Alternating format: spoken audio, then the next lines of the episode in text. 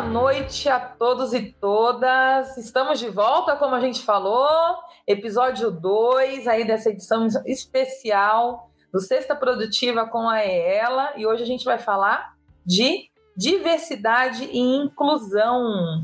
Olha que legal, gente, um assunto totalmente atual, com tantas coisas que andam acontecendo, principalmente da última semana para cá. Muita movimentação na rede, muitas coisas, e vamos falar então sobre DI, né? Diversidade e inclusão na indústria. Tô com o Juan aí, com o Atila. Vamos dar um, um boa noite, porque tá de noite, tá, gente? A gente tá gravando à noite, cansada porque trabalho. Haja chuva e trânsito nesse Rio Ai. de Janeiro. Bom dia, boa tarde, boa noite, né? Não sei a hora que é. o pessoal tá ouvindo, vamos três de uma tá, vez. Ele tá dando boa noite e o cara vai ficar meio, meio perdido. Vai, vai pessoal, como... Exatamente, como a Juliana falou, episódio de hoje é importante, né? Falar de um tema super atual. Cara, tem algumas coisas que a gente a gente já conversou aqui, é interessante a abordagem que a gente vai, vai ter para a conversa. Promete, então, né? Sim. Com certeza.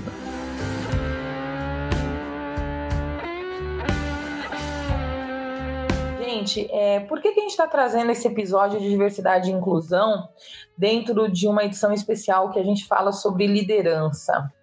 Por causa da, do papel importante que o líder tem de ter e incluir pessoas diversas.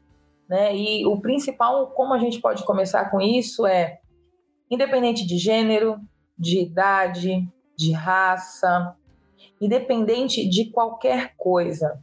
Na verdade, o que a gente precisa é de humanos, e a gente sempre tem falado e, e é, batido nessa tecla, né? Então, a gente precisa de diversidade de ideias, a gente precisa de diversidade de criatividade, pessoas que questionem. Isso é importante para a formação de um time de sucesso, das equipes de alta performance. E a gente vê aí que cada vez mais a gente tem conseguido adentrar o mercado de trabalho. Isso falando agora da questão do gênero feminino, né? Representado aí por mim e eu tenho um grupo, né? A ela tem um grupo, a ela para elas, é um grupo no WhatsApp. Convido aí as mulheres que estão nos ouvindo, quem quiser participar desse grupo, depois nos contatem aí. É um grupo específico para mulheres, é um grupo de apoio mesmo. E é um grupo muito Legal. ativo.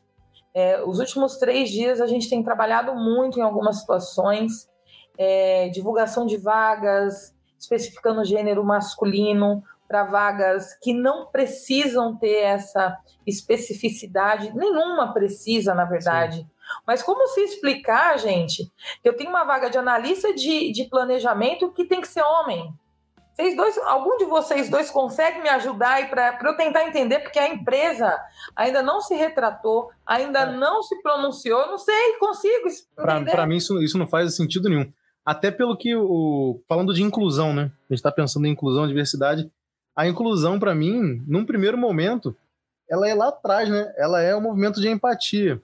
E quando, cara, você não tem nenhum movimento de empatia, você não considera a ideia do outro, você não considera o que a pessoa está pensando, e você não considera é, a, literalmente o que a pessoa tem a dizer, eu acho que tudo isso que vem depois disso, problemas como esse que a gente está tendo, né? com falta de diversidade, falta de inclusão, eles acontecem. Tem um conceito interessante, o, o Ju, que ele passa lá no livro do, do Anthony Robbins, que é o Poder Sem Limite, que ele fala um pouco sobre empatia, né? E como que você constrói a empatia, que é muito do movimento de você conseguir escutar, né? A, a escuta ativa, como você bem fala aí pra gente e tudo mais, ter a escuta ativa e conseguir formar âncora com aquela pessoa que você está buscando empatia. Cara, se eu estou buscando empatia com as mulheres, eu preciso formar âncora nesse meu relacionamento. Eu preciso entender a questão de ancoragem, sabe? Poxa, então o, o, quais vão ser as dificuldades da mulher? Precisa de alguma dificuldade para isso? Não, não tem nenhuma dificuldade. Então, qual vai ser a abordagem que eu preciso ter para isso aqui? Realmente mostrar uma pessoa aberta e tudo mais. Eu vejo muito que é um problema de comunicação. As pessoas elas não é, se posicionam, né? os gestores, as empresas e tudo mais, elas não se posicionam de maneira é, favorável, muitas vezes, né, à inclusão e diversidade, um, que elas enxergam que isso pode é, limitar o potencial, às vezes, de, é, é de avanço delas. quando na verdade eu penso o seguinte, que pessoas com histórias diferentes, elas têm é, formas de pensar diferentes. E uma empresa onde ela tem pessoas que têm histórias muito parecidas, tanto como formação, quanto local de onde veio, quanto gênero, quanto idade, é muito provável que as soluções elas cheguem assim muito próximas uma da outra, em que o, o fulaninho e o ciclaninho deem soluções que sejam muito próximas. Pra, na minha visão, né, pensando assim, em numa empresa, num contexto é, é, profissional, né, que a gente pode dizer, o, o, lado bom, muito bom da gente fomentar a inclusão é isso. Você ter pessoas distintas, que têm histórias distintas, que provavelmente você vai ter um potencial de geração de ideias é, é muito diferente. Eu penso isso, eu não sei o que, que, que, que cada um significa, eu não sei, Atila, o que, que você o que, que você está pensando exatamente, né? Qual que é o lado bom? Se existe um lado ruim, né, disso tudo, que eu não vejo, que, é, que não há um lado ruim, mas o porquê que isso não acontece de fato, então, numa amplitude maior? É, eu, eu, eu acho que assim, nós, enquanto sociedade, a gente precisa é, atender às necessidades de todos os indivíduos, né? É, eu, eu, por exemplo, fui criado numa família super tradicional é, e não tem, tem nada de ruim com isso. A grande questão é, é realmente a gente ter essa posição perante a sociedade hoje. É, eu mesmo, assim, na, na, na, S3, a gente prega muito esse, esse tema de diversidade e inclusão. É, a gente tem das mais diversas pessoas. É, e isso é muito importante, a gente vê resultado isso quando você faz um projeto e você ouve todos os lados. Acho que assim, a gente tem maior é, liberdade para falar sobre isso, é, sobre gênero, sobre raça, porque a gente tem essa diversidade sobre idade. Isso é muito importante. Eu, assim, na prática, eu estou falando com propriedade porque eu vejo o resultado disso. Assim, eu vejo pessoas que foram criadas, que têm conceitos diferentes, poderem colocar isso na situação. A minha grande preocupação é, quando a gente fala hoje sobre conceitos como ESG, que tem se popularizado cada vez mais, muitas empresas elas acabam tentando empurrar isso assim meio que goela abaixo. Assim, eu tenho, por exemplo, uma meta de contratação de mulheres, que eu quero até fazer essa pergunta para a Ju. É, e aí, muitas vezes a gente vê que existe uma meta, o gerente acaba passando essa meta ali, mas na prática a gente vê que é algo, é, é como eu posso dizer, algo engessado, é algo para cumprir a meta e não, como o Juan falou, envolvendo a empatia. Então é isso que a gente precisa refletir não é só simplesmente colocar uma meta de contratação ou algo do tipo, mas o que de fato, quais são os valores da empresa. E se de fato é, os gerentes, é, é, as pessoas todas na empresa estão realmente aplicando esses valores. Uma questão assim, não, não tem volta, a gente precisa, a gente precisa, como a, como a Gil fala, a gente precisa é, denunciar, a gente precisa colocar, dar voz para reflexão sobre esses temas que são super importantes. No caso desse, é essa meta para contratação para mulheres. O que você acha sobre isso, Ju? E completando, só, só, só um minutinho, completando para deixar essa pergunta um pouco mais difícil. A Juliana é uma pessoa muito high level, pode ter uma pergunta. Quanto é mais é difícil, um desafio maior, né? É, ah. beleza. E assim, e se não é por meta, qual que é o jeito, então, da gente conseguir executar isso, sabe? Como que é a, a, pensa num gestor lá qual é a melhor maneira, então, dele conseguir executar essa tarefa de integrar melhor a sociedade, né, de uma maneira igualitária dentro da empresa? Gente, vamos lá, então. Vamos, vamos por partes, né? Vamos separar as perguntas e, e, voltar aí algumas casinhas atrás.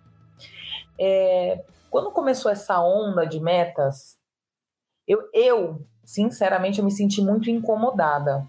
Eu falei, eu não quero ser contratada porque a empresa tem uma meta.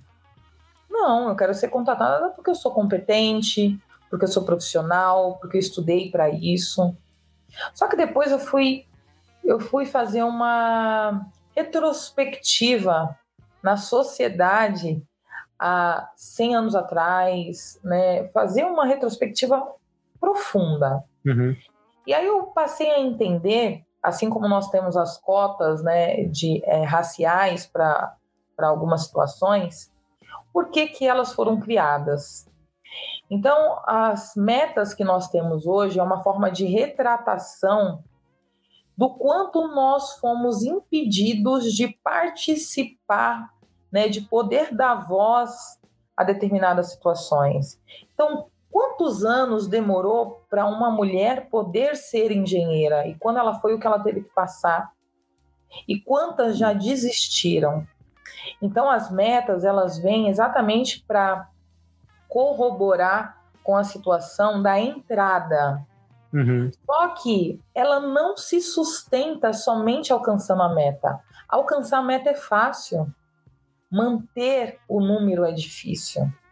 Sim. Então, eu tenho que chegar em X% de mulheres. Tá bom, você contrata. Como você mantém ela lá dentro?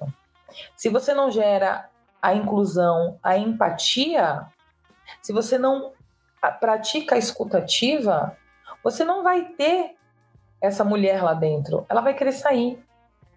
Uhum. Tá? Falando da questão de gênero, a gente pode pegar isso e, e replicar isso para qualquer parte de diversidade. Acho que vai Mas, muito assim- com a questão de, de cultura, né, Ju? Desculpa te interromper. E, por exemplo, não adianta você bater a meta, né? Imagina que é uma, pessoa- uma empresa que ela não tem esse hábito, inclusive ela é de forma preconceituosa, atua por anos assim.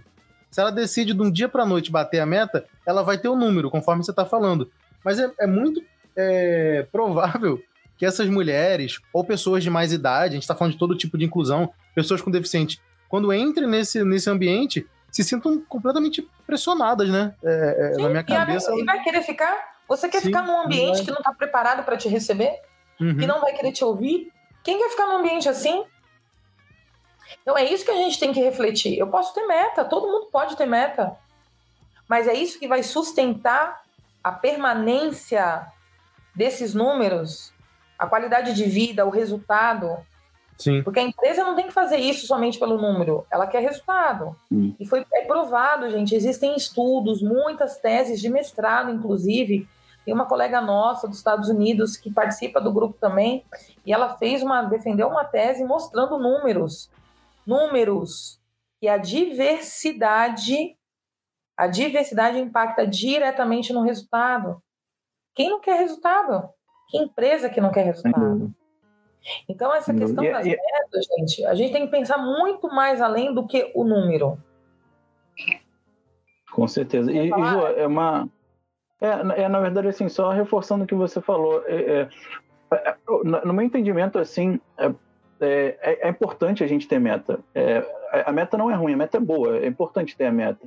A grande questão é como que essa empresa é, vai, vai avaliar ali na sua cultura, né? Quando, essa meta for implementada.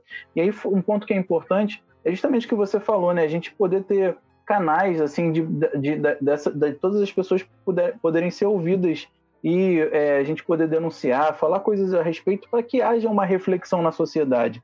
É importante que, que haja é, é, alguns cancelamentos para que as coisas possam acontecer. E eu não falo só cancelamento em relação à rede social, mas é importante que a gente leve esse tema a debate e a reflexão, senão a gente não consegue mudar. Eu, eu acho que as pessoas precisam refletir mais sobre esses temas de igualdade, de diversidade, é, no, em todo o ambiente. Aí eu não falo só no ambiente profissional, mas em todo o ambiente. É importante para a gente evoluir como sociedade. E a gente, como você falou, tem vários exemplos de que isso acontece e acontece sempre. Eu mesmo é, vejo isso no dia a dia acontecendo. Esse, essa, a, quanto a diversidade hoje é importante para os negócios, para os projetos, para as coisas acontecerem. Então a gente só tem ponto positivo em relação a isso.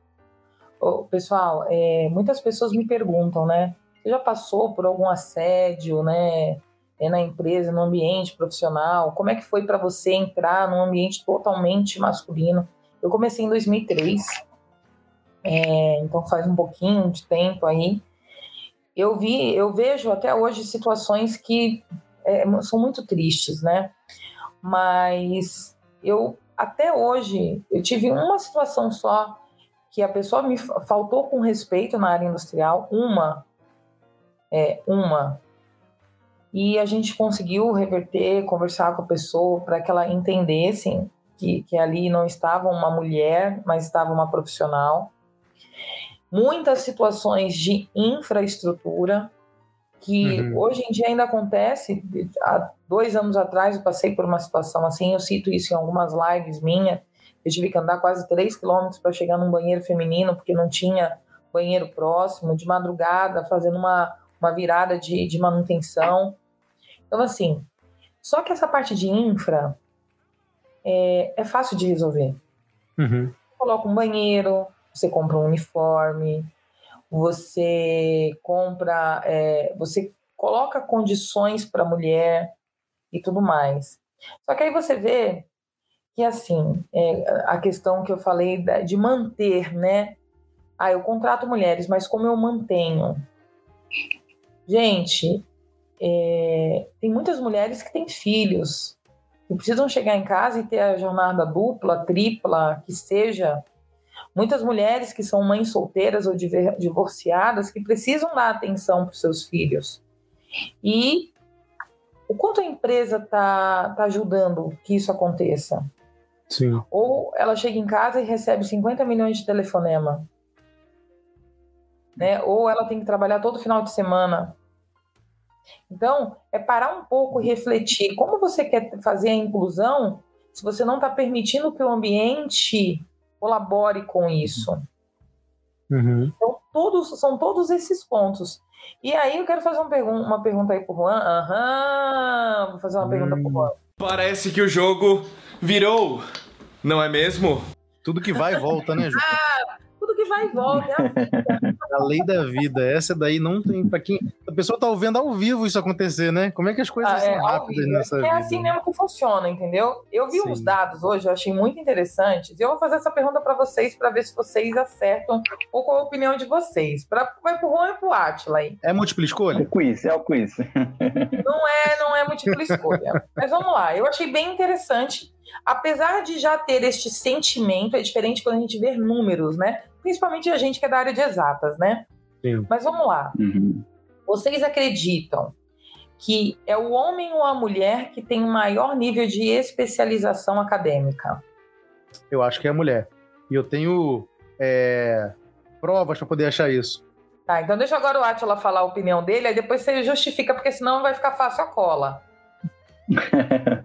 então, assim, sendo bem sincero, eu acho que é o homem mais por uma questão de, de, de, quantidade, assim, quando a gente fala desse número histórico, mas sem base nenhuma, puro achismo. Quero ouvir o Juan para entender um pouco melhor. Vamos, vamos ouvir o Juan aí.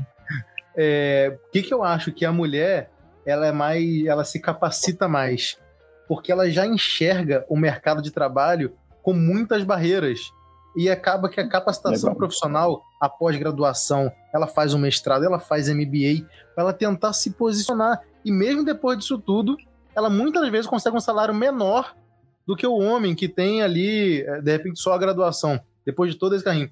Eu uhum. tenho, eu, eu tenho um exemplo, de, é, a minha esposa, ela faz várias, diversas é, é, cursos, especializações e tudo mais, e ela ainda vem conseguindo, conquistando cada vez mais espaço no mercado. Mas eu enxergo que, por exemplo, a minha carreira eu consegui conquistar mais espaços no mesmo espaço de tempo, sabe? No mesmo período de tempo. E a gente se formou na mesma faculdade, a gente teve uma educação muito parecida e esse tipo de coisa. É um exemplo que eu tenho literalmente dentro de casa. E um segundo exemplo é o seguinte: eu vejo, é, por exemplo, é, estagiários que, que, estudam, que trabalham lá conosco. As meninas, geralmente, elas são umas máquinas, ó, Atila. Elas são os mais máquinas. Uhum elas nunca estão só fazendo estágio de faculdade, como se fosse pouco. Elas estão sempre a estágio de faculdade e metendo um curso, fa fazendo inglês, tudo mais. Histórico, sempre tem uma, um negócio desse. Enquanto os moleques são mais de boa. Eles vão ali, não, tô beleza, vou esperar terminar e tudo mais. Parece que tem um tempo a seu favor, sabe? Esse foi meu, meu argumento. O filho começou o argumento. E, Vamos é... lá, né? É, é, interessante, né? Eu, eu, eu, também tenho alguns exemplos práticos assim em relação a isso. Faz todo sentido o que você está falando. E aí a grande questão que eu faço aí para Ju, né? Eu acho que é, é legal assim, só para devolver a bola, porque tudo que vai volta, como você falou, né? é questão assim de meritocracia mesmo. Até que ponto a gente tem uma meritocracia num ambiente que a mulher tem que trabalhar o dobro, né? Para poder às vezes conquistar o mesmo espaço. Então, como que você entende, Ju? É, em relação até essa colocação do, do Juan, se você de repente tem alguns casos para poder falar, é, as mulheres realmente trabalham bastante para conseguir o mesmo espaço e, e, e, em que ponto você consegue ver uma, uma justiça? Você consegue entender que daqui a algum tempo, é, com a colocação das mulheres no mercado, isso vai mudar, isso tende a mudar? Mas eu quero ver a resposta antes da pergunta, Sô. Que ela fez pra gente. vou responder, vou responder. Então vamos lá. É exatamente o que você falou, tá, Juan? As mulheres elas têm um nível maior de, de formação, né, de especialização, já pensando nessa dificuldade de ter que se provar. E, e, é muito claro isso no dia a dia, né? Eu, eu tenho muito contato com as meninas, né? E elas, elas falam pra gente: toda hora eu tenho que ficar provando que eu sou melhor do que alguém, ou uhum. fazer dez vezes mais para alguém poder ver e me parabenizar ou falar sobre o meu trabalho. Isso é muito triste, mas é realidade, gente. Não estou inventando nada, é realidade. Se aconteceu comigo, eu não percebi desta forma. Eu sempre gostei uhum. de estudar, eu amo estudar e eu nunca parei de estudar. Mas não que eu enxergasse que fosse uma necessidade para eu ser melhor do que alguém ou por eu ser mulher. Só que depois uhum. que você começa a ver os números e conversar com as pessoas, você enxerga que sim. Isso tem a ver com essa necessidade de se provar mais. Uhum. É, e os números mostram isso assim em disparado. Em disparado. Enquanto os homens têm uma formação de ensino superior lá em cima, as mulheres já estão lá em cima em MBA, mestrados, doutorados, coisas que o homem parou porque ele já alcançou o espaço dele para ele Foi já suficiente, né? Exatamente, já supriu aquela necessidade. Então isso é um ponto que será que vai mudar? Não sei. Daqui a quanto tempo isso vai mudar? Também não sei. Perfeito. Acho que é uma incógnita ainda, né? E emendando na questão da meritocracia, é... falando também, Atila, nunca assim, é, recebi menos do que os meus colegas homens. Acontece com todo mundo? Não, não acontece. Uhum. Existem pesquisas que mostram isso. Né? Eu não sou uma prova viva para vir aqui dar o um meu depoimento. Uhum. Eu ganho menos do que um coordenador homem, ou eu ganho menos do que um gerente homem. Pelo contrário, tiveram situações que eu ganhava mais. Uhum. Então não é o gênero, é a competência, é o nível de senioridade, é o nível de experiência, é o nível de contribuição, até porque cada função ela tem uma faixa que você pode ser enquadrado e essa faixa vai depender da sua performance. Uhum. E a uhum. performance independe do que você é, depende da sua competência e do resultado que você vai gerar. Então, eu sou Exatamente. muito pegada nisso. Você é avaliado pelo seu resultado. Sim. Hoje, se a gente for analisar, claro que a gente não é avaliado às escuras, porque a gente já está na empresa e as pessoas nos conhecem. Mas existem muitos processos de contratação que são contratações às cegas. E que eu acho sensacional. Tem várias empresas que já estão fazendo isso. Para quando o gestor técnico for avaliar, ele não sabe se ele está avaliando um homem uma mulher, um homossexual, um deficiente, ele não sabe. Ele está avaliando uhum. o profissional, as competências daquele profissional. Tem um vídeo incrível. É, quando a gente for colocar isso daqui também nas nossas redes sociais, eu vou procurar o link para a gente poder colocar. É um, um vídeo da Coca-Cola que fala exatamente sobre quando você olha para uma pessoa, que imagem ela te passa. Então é um vídeo que está todo mundo numa sala escura, e as pessoas se descrevem. Ah, eu gosto de rock, tal, tal, tal. E o outro, ah, você deve ser todo tatuado, você deve estar usando roupa preta e deve ter cabelo comprido. E aí o outro fala, uhum. É, quando acende a luz, e aí fala assim: ah, você é o roqueiro, o todo tatuado. Não, eu sou o cara que gosta de cinema e que gosta de vinho. Legal. Então, a gente vem. que a gente rotula, né? Vieses inconscientes. Né? São os vieses inconscientes que nos travam, que nos barram, que criam tanta confusão nessa vida. Porque agora, se alguém olhasse para mim, agora que eu tô um pouco descabelada, que você chega do trabalho e tal, tal, tal, você fala assim: ah, essa daí não é a Juliana. Essa daí não é a menina uhum. da live que tá lá arrumada, tal, não sei o quê. Não, ela você entendeu? Que olha uhum. pro Juan agora de óculos e o lá de óculos, nossa, eles são bem CDF. São inteligentes. Eu boto óculos e ganho uns, uns 100 QIs a mais. Você entende? Então é assim, é o quanto a pessoa vê e o quanto ela quer realmente enxergar. Sim. É a questão da escutativa. Eu tô ouvindo. Isso, é, isso é legal. Sim. Esse, esse é legal que você falou, né, Ju? É, é, interessante quando você conversa com as pessoas na empresa, né? E a gente tem, obviamente, toda, toda o perfil lá de trabalho. Quando você conversa com as pessoas sobre seus hobbies, né? Você falou sobre esse tema da Coca-Cola, achei bem interessante. É, a gente tem vários casos, assim, uma programadora nossa que ela se amarra em cantar, assim, canta por fora. Tem um outro, outro técnico que ele é busólogo. Vocês sabem quem é o busólogo? O cara que estudou sobre ônibus. ônibus. Sobre ônibus. É apaixonado por ônibus, é estuda as marcas, os modelos, as fabricações. Então, é, é, é legal, assim, né? Quando você tem a empatia. E aí eu, eu, até eu quero, assim, falar um pouquinho sobre isso, porque, de fato, assim, é, o que faz a gente falar sobre esse tema é realmente a empatia, né? Se colocar no lugar dos outros, como você falou, né, Ju? A escutativa.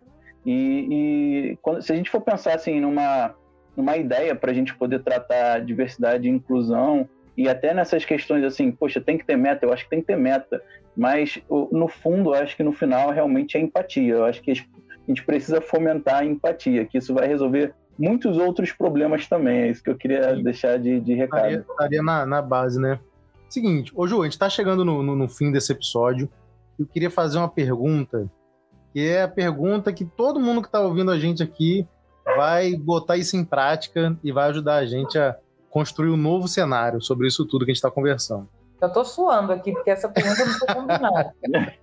Expectativa. o que, que é necessário? A maioria das pessoas que estão ouvindo é, não vão ser necessariamente os gestores, vão ser colegas de trabalho dessas pessoas que vão estar chegando, certo? É, e muito provavelmente a maioria vai ser homem também. O que que essas pessoas precisam fazer de fato para poder é, mudar isso tudo, ou naturalizar isso tudo, ou é, tornar isso é, agradável, ou integrar estas pessoas ao ambiente de trabalho? O que, que essas pessoas precisam fazer? Tá. Então eu vou aproveitar e vou, vou linkar a resposta com um tema que eu gosto bastante, que é segurança psicológica. Uhum.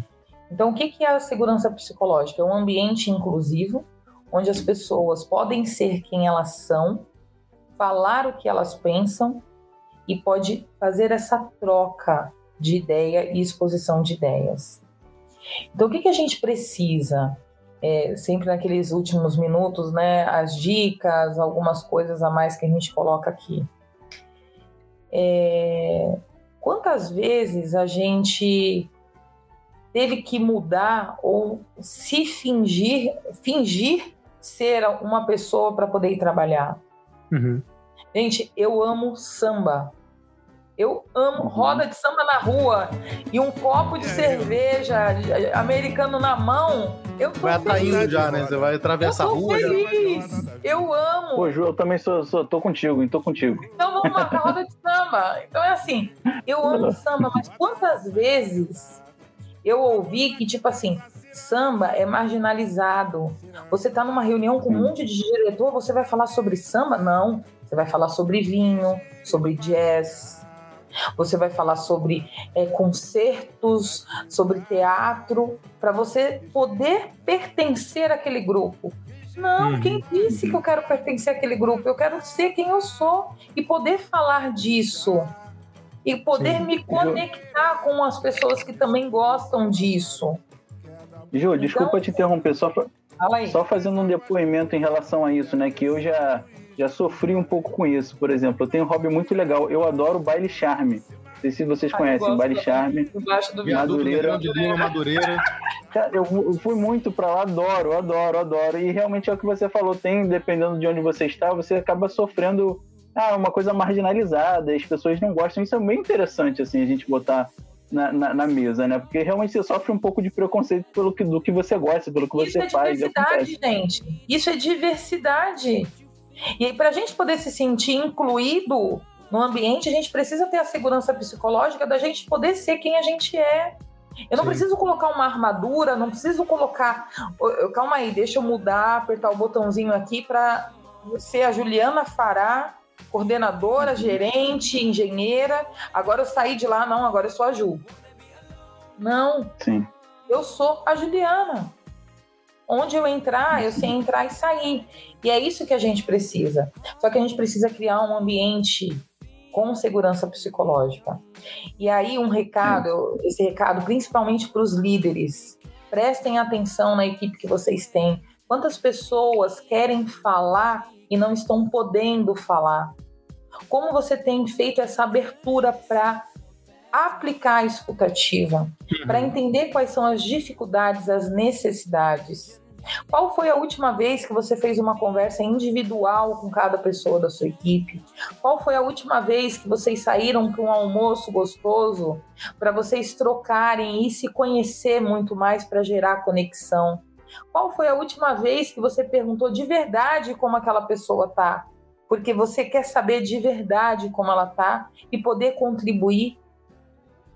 Gente, ser líder é ser vulnerável e poder mostrar sua vulnerabilidade, porque isso gera conexão e mostra as diversidades de opiniões e ideias. E é isso que a gente precisa procurar aplicar.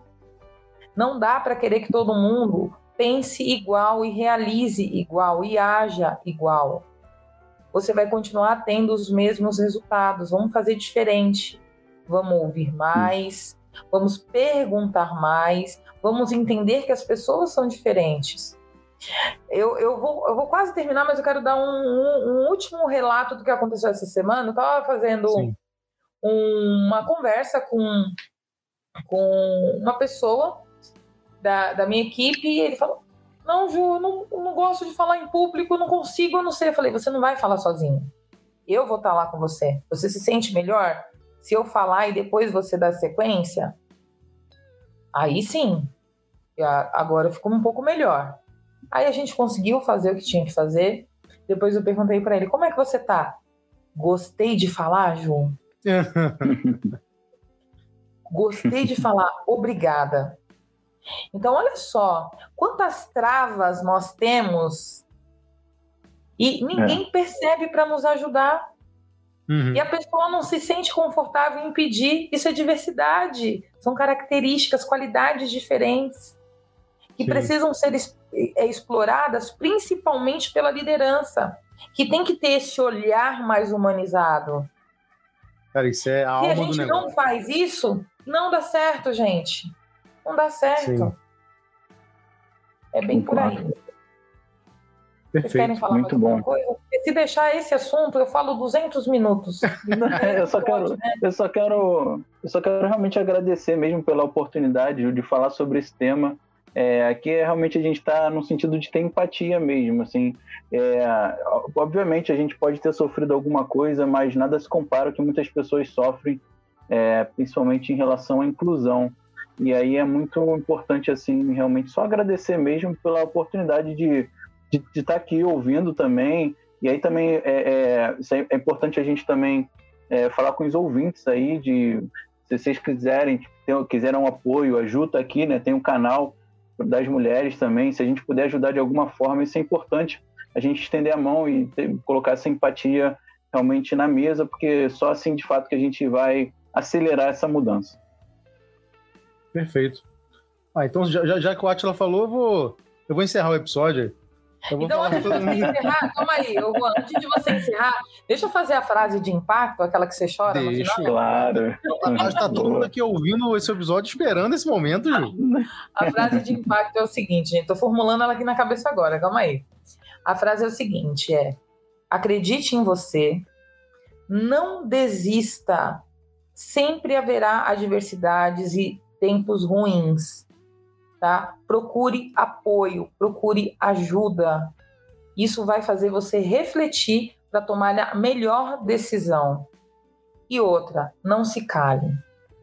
Né? Viu uma situação? Não se cale. As empresas hoje têm muitos canais para você falar. Não tenha medo, porque os canais realmente eles são de forma anônima, você não precisa se identificar. E lembre-se, quem está passando isso é você. Você é responsável pelo que passa com você. É o poder da autorresponsabilidade. Paulo Vieira tem um livro que fala somente disso, né? A dica do livro, né? O poder da autorresponsabilidade. Uhum. Então, se você está passando por isso, é porque você é responsável. Então, só você pode mudar. Então, não se cale em situações que não te fazem bem. Frase de Excelente. impacto feita. Muito Pontinho de exclamação. então é isso. Então, Atila, se você me permite, pessoal que ouviu a gente até aqui, meu muito obrigado. Siga a gente no, no LinkedIn, pode seguir eu, pode seguir o Atila, siga a Juliana, ou é ela. Esse aqui foi o nosso segundo episódio da temporada especial, não é verdade, Ju? e a gente vai até o quarto episódio. Então curta aí, ative o sininho. Esse episódio vai estar disponível no Spotify e a gente conta demais que além de você ouvir, se você gostou, cara, compartilha com quem está do seu lado, compartilha com seu colega de trabalho, compartilha no grupo da família, que nos outros episódios a gente também vai fazer temas que são tão interessantes quanto esse e a gente se vê, tá bom? Um abraço a todo mundo, tchau, tchau.